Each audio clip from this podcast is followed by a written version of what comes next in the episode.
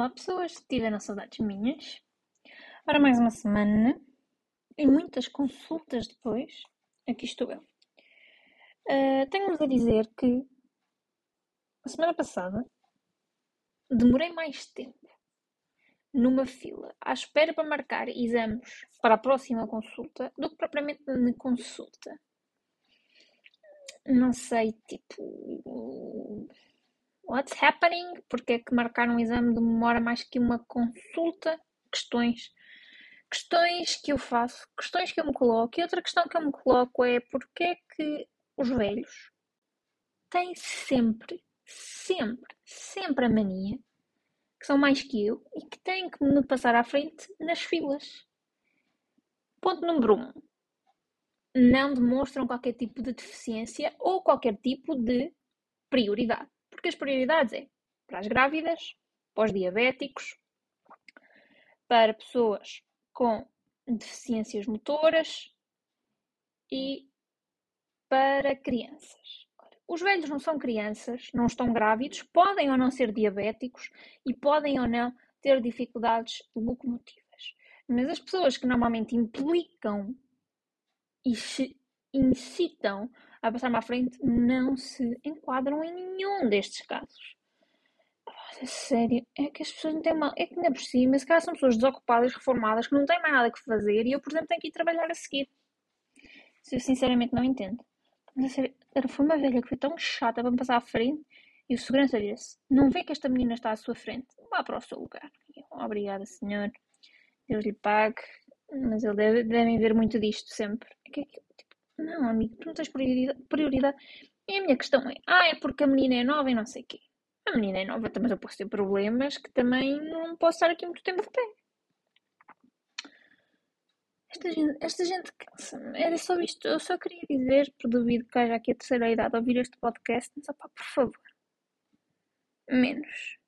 A idade é um posto, mas realmente eu posso ter mais problemas que uma pessoa de 70 anos menos, né? Uma pessoa nunca sabe a pessoa que está do outro lado. Nunca sabemos o que é que está do outro lado. Parem com isso, por favor. Tenho-vos a dizer que a semana passada também fui ao oftalmologista, porque sou uma pequena toupeira.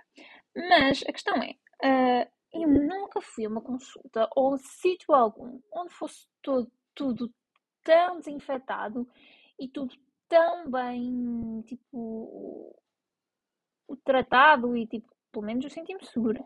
Imaginem, eu mesmo para entrar sequer no consultório, desinfetar as manápolas, etc e tal, tive que calçar uns pezinhos nos sapatos para não infestar a zona, tive que, que pôr umas luvas. Ok. Estou a ver pior? Estou. Não, aconteceu um fenómeno estranho. Eu estou a ver muito pior do olho direito e estou a ver melhor do olho esquerdo fenómenos que acontecem e que eu nem, nem sei, nem sei o que se passa na minha cabeça, mas também não deve ser para eu saber. É que eu queria, queria e quero, gostava de fazer uma operação que se chama LASIK, que é para os meus olhinhos ficarem fixos e eu não precisar de óculos nem lentes de contacto para ver bem. Só que a questão é, essa, essa cirurgia só se pode fazer quando a nossa miopia estabiliza.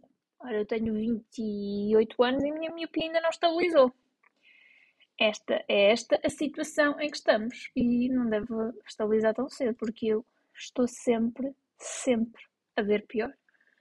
Olhem, é o que é. É aceitar que dói menos. Mas nem tudo na, na vida são tristezas. E vocês sabem, sabem, sabem, sabem, sabem. Que boa notícia que eu tive a semana passada. Eu e muita gente, mas eu principalmente fiquei extremamente feliz por finalmente ter sido anunciada a data do concerto Harry Styles em Portugal. Yes, yes, Harry Styles, sim. Eu sou uma adolescente que comprei um bilhete para ver o Harry Styles em 2020, que entretanto nunca aconteceu. Uh, e vai, e tipo, sim, adoro Harry Styles, venham com o que vierem. I like Harry Styles. Eu vou ao concerto de Harry Styles e vocês não vão. Ou se calhar vão, mas é assim, eu vou. e pronto. Foi esta a minha alegria esta semana. De resto, não tive muitas alegrias. Uh, fui votar no domingo, votar antecipadamente em Mangualde.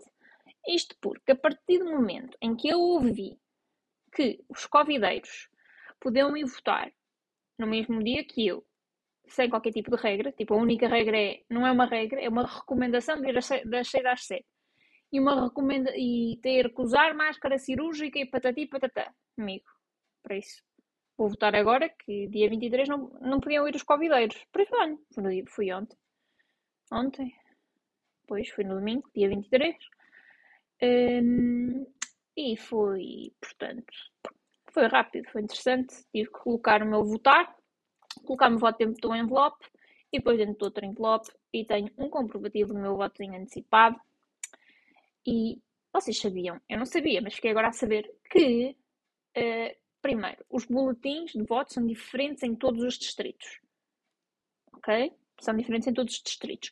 Depois, não existe o mesmo número de partidos em todos os boletins de voto. Porque imaginem, o boletim de votos de Coimbra, que é onde eu voto, tem mais partidos que o boletim de voto, por exemplo, do Distrito de Viseu, porque devem eleger mais deputados de, de mais partidos. Cenas que eu não sabia, por acaso achei interessante, não, não, não sabia que, que isto era assim. E também não sabia que, imaginem, a ordem no boletim uh, de voto é, aquilo é sorteado. Mas mesmo esse próprio sorteio é diferente de, de distrito para distrito. Ou seja, a ordem pela qual aparecem os partidos é diferente. É diferente no boletim de Coimbra e do boletim de Viseu. Achei interessante, não sabia. Se calhar vocês já todos sabiam isso e eu é que sou a burra, mas eu não sabia, por acaso achei, achei fascinante.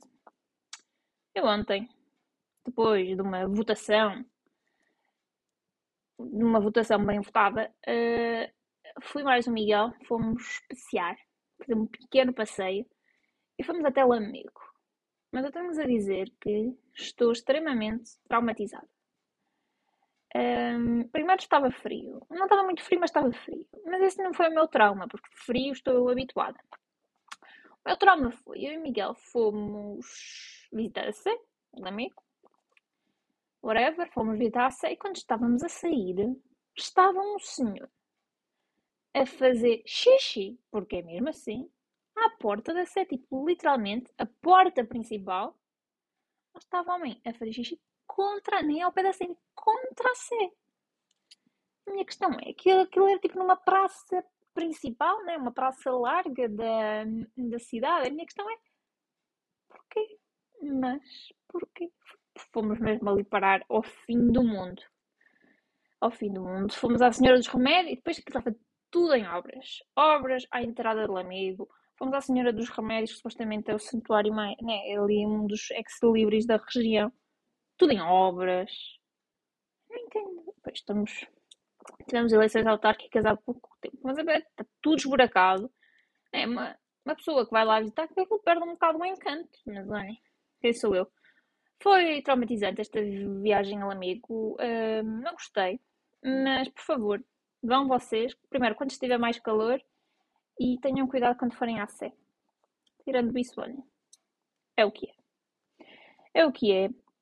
E vou-vos deixar com estas coisas esta semana, porque tenho mais que fazer à minha vida.